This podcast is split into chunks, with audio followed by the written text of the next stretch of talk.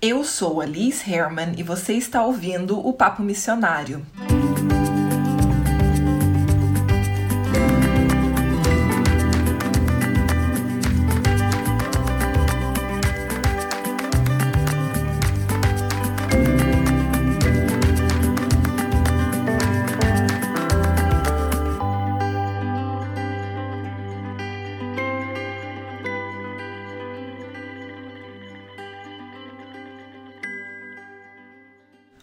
Vai conversar sobre um missionário que eu conheci, sei lá, assim que eu conheci o Lucas ou um pouco depois. Enfim, o Lucas citou esse missionário para mim já né, há muitos anos atrás. E sempre me pareceu muito curiosa a história dele, porque ele era um atleta. E é uma coisa que normalmente você não vai esperar, né? Um missionário que é um atleta. Mas a história dele é fascinante. Ele, assim como Gladys Aylward, teve um filme feito sobre a vida dele. E é claro, tem filmes sobre a maioria dos missionários de alguma forma, né? Um, um filme assim meio caseiro, por assim dizer, sabe? Aqueles filmes que são feitos realmente para cristãos e tudo mais. Mas a gente tá falando realmente de um filme de Hollywood, entendeu? Para as massas, para o público em geral. Então você já vê que tem alguma coisa aí muito interessante sobre ele, porque não é todo mundo que vira realmente o centro né, da história de um filme de Hollywood. Mas vamos lá para os detalhes da vida dele. Eu até estava olhando aqui, eu li o livro, né, a biografia sobre ele, em maio de 2017. E desde então, essa tem sido uma história que me inspira e que, não sei, me faz pensar como a gente ainda tem uma visão muito equivocada de missão. O Eric Liddell foi missionário na China durante aquele período onde os grandes missionários estavam lá. Não Hudson Taylor, mas os outros todos conhecidos, né, do momento ali entre 1900 e 1950. Muitos dos missionários que eu falo deles, né, no dia a dia, ou em palestras, ou em aulas, ou aqui no podcast, eles viveram no mesmo período mas a gente não tem informação de que eles se conheceram ou sei lá, tiveram contato uns com os outros, né? Tem algumas coisas curiosas na história da semana que vem. Eu vou citar assim uma conexão aí interessante entre missionários. Você já deve saber ou deve lembrar que, por exemplo, o Hudson Taylor conhecia George Mueller. Na verdade, George Mueller mandou é, doações, né, fundos para Hudson Taylor algumas vezes. E eu sempre fico imaginando que tempo interessante foi esse para estar tá vivo como um missionário, né? Todos esses missionários que estavam ali servindo ao mesmo tempo. Se você olhar, na verdade, Amy Carmichael, Ida Scooter, Isabel Kuhn, Gladys Aylward, Eric Liddell, todos eles estavam vivos ao mesmo tempo. E, enfim, eu acho isso fascinante porque eu hoje em dia conheço poucos missionários de carreira, porque infelizmente não é mais tão comum como era né, antigamente. Hoje em dia, o que eu conheço são pessoas que se dizem missionários, mas é porque eles fizeram alguma coisa relacionada à missão, né? Serviram por um ano ou dois anos e depois voltaram para a vida normal sem carregar esse espírito missionário. Mas aqui a gente está falando de pessoas que carregaram esse espírito missionário por toda a vida. E para mim isso é fascinante. Uma das coisas mais legais sobre a vida de Eric Liddell é que ele era filho de missionários. Os pais deles, dele, deles que eu digo porque eles eram né, vários irmãos e na verdade mais de um se tornou missionário, mas o, os pais dele eram então missionários lá na China com o que você deve lembrar que era justamente a organização que primeiro enviou Hudson Taylor, que é a London Missionary Society. Depois Hudson Taylor, claro, claro, criou China Inland Mission, que na verdade depois vários dos missionários que eu admiro serviram com a China Inland Mission, mas os pais dele tinham ido então para lá com a London Missionary Society. E ele nasceu na China e era muito comum naquela época que depois você era enviado para o seu país de origem, que no caso era o país dos seus pais, né? Porque muitos nasceram no campo missionário, para estudar, porque simplesmente não tinha boas escolas ou até mesmo em alguns locais não tinha escola nenhuma para essas crianças então é, atender em escola, né? Atender em escola, tô traduzindo do inglês. Mas uma coisa que você deve se perguntar é falar, mas por que a mãe não ensinava em casa? Uma coisa que a gente perde de vista é que naquele período era muito comum que o casal era missionário. Não era tipo o pai era missionário e a mãe ficava em casa cuidando das crianças.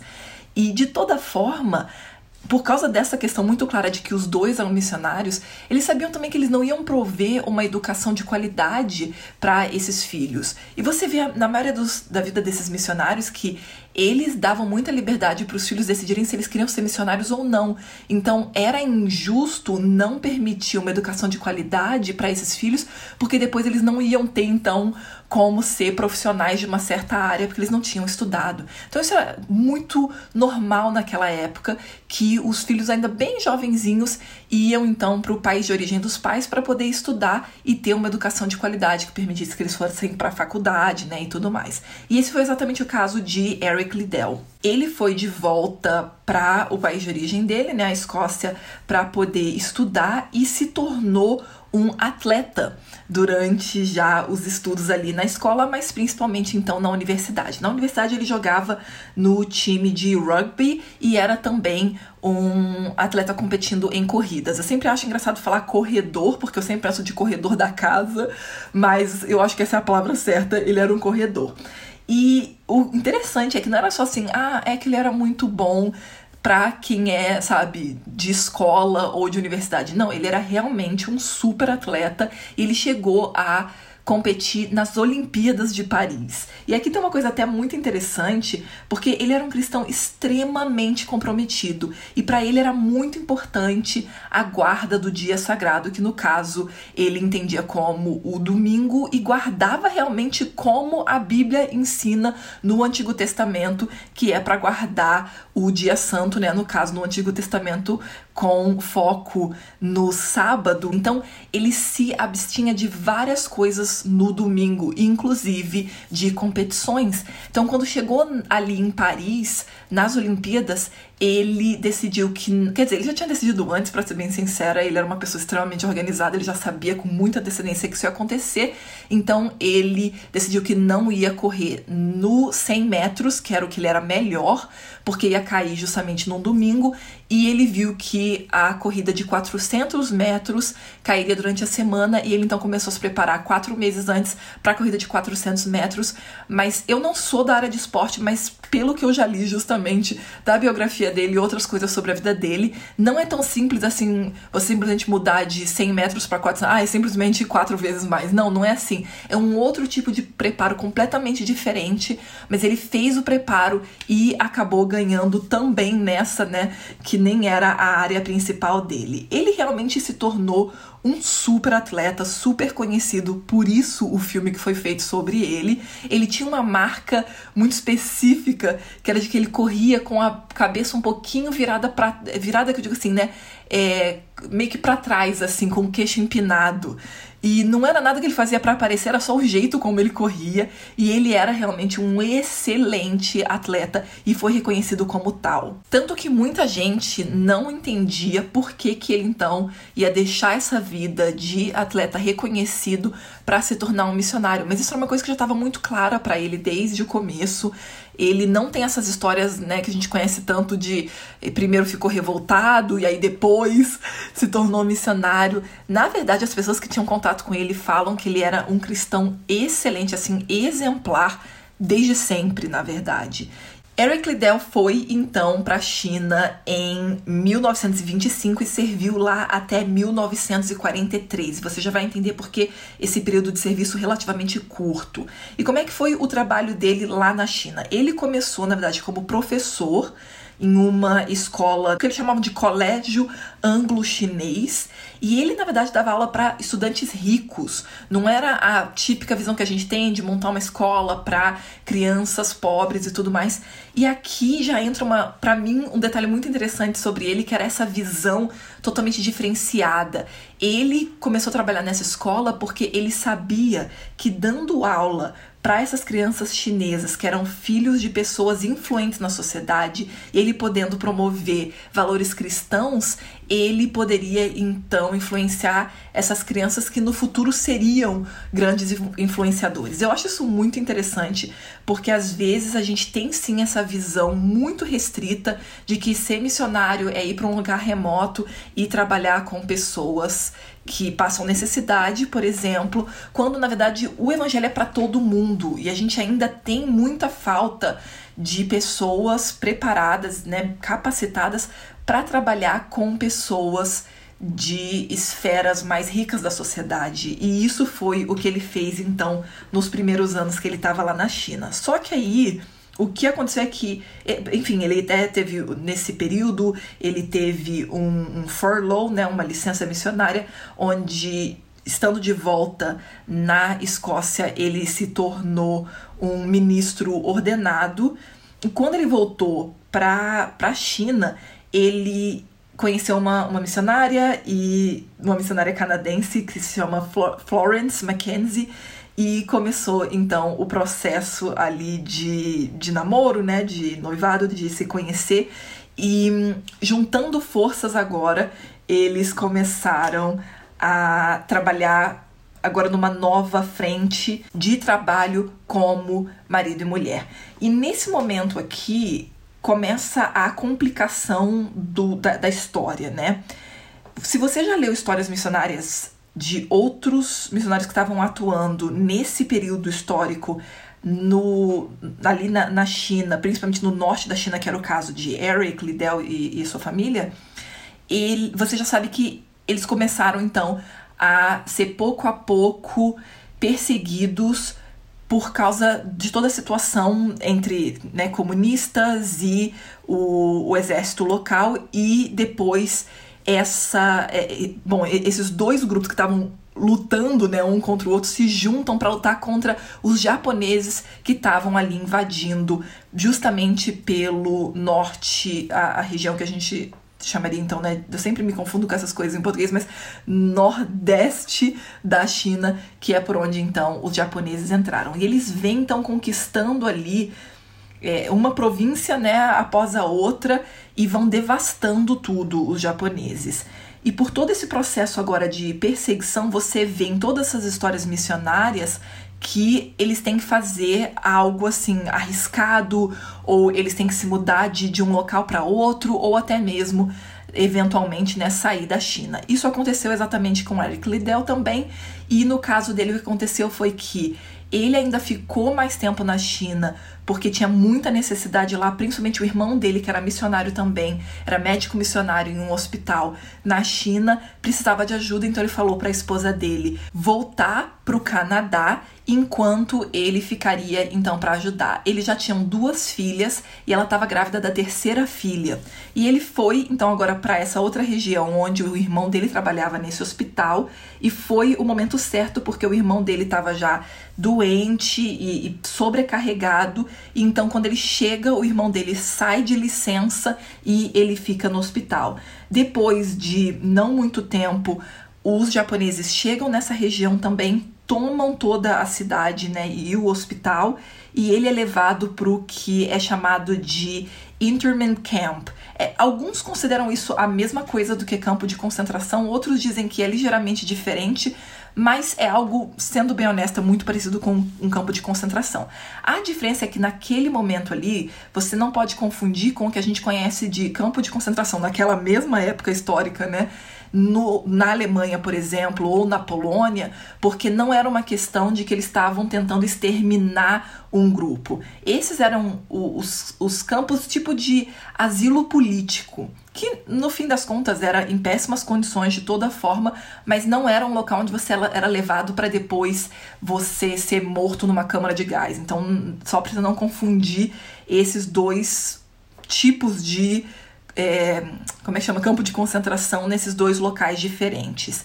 As condições, como eu disse, eram péssimas de toda forma, e uma coisa que complicou bastante a situação é que Eric Liddell estava com um tumor no cérebro e todas as condições ali, né, insalubres, mas principalmente de má alimentação, eles praticamente não tinham o que comer, foi tornando sem dúvida a situação ainda mais precária de toda forma, mesmo estando doente, malnutrido, Eric Liddell foi uma luz muito grande nesse campo onde ele estava.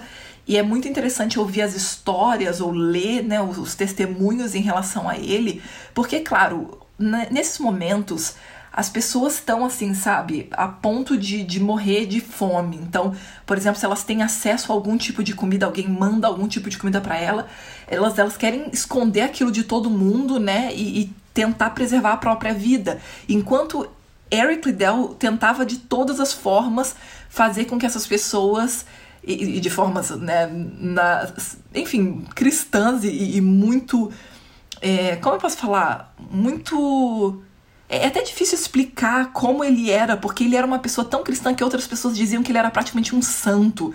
Alguns falam se se você nunca teve contato com um santo, você não imagina o que é, mas quando você entrava em contato com Eric, Eric Liddell, você tinha uma ideia do que, que era ser um santo.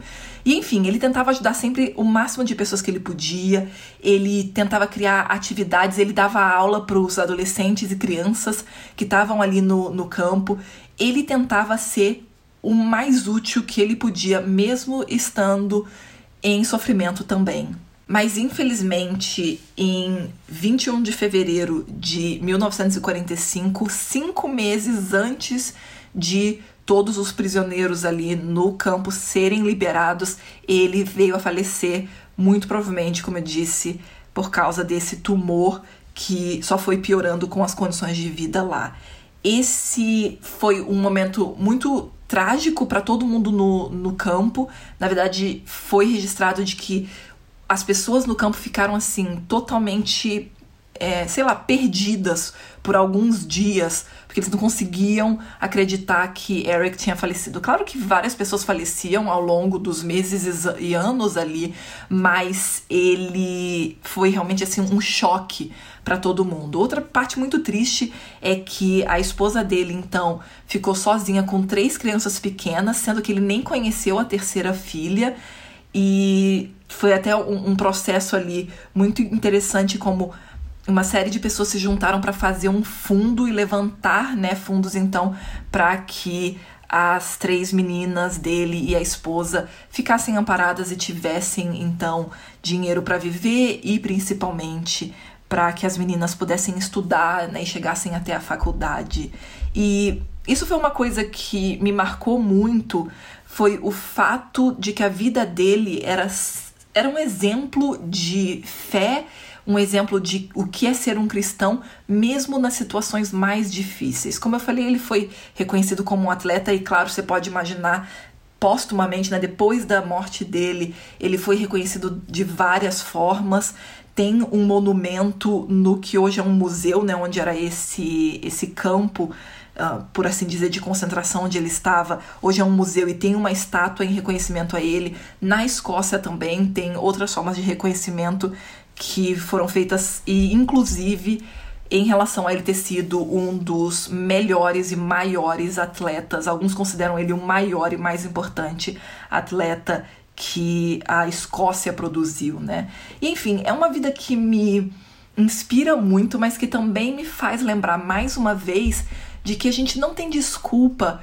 para não servir. Pessoas que me procuram e dizem, Liz, mas eu tem como eu servir com XYZ profissões, sabe? Eu falo, gente, se um atleta foi um missionário tão competente e tão eficaz como ele foi, o que, que a gente pode dizer ou que desculpa né, a gente pode dar para não ser um missionário, um embaixador do reino, independente do que a gente faz, independente de onde a gente tá, né? E independente das dificuldades que a gente encara.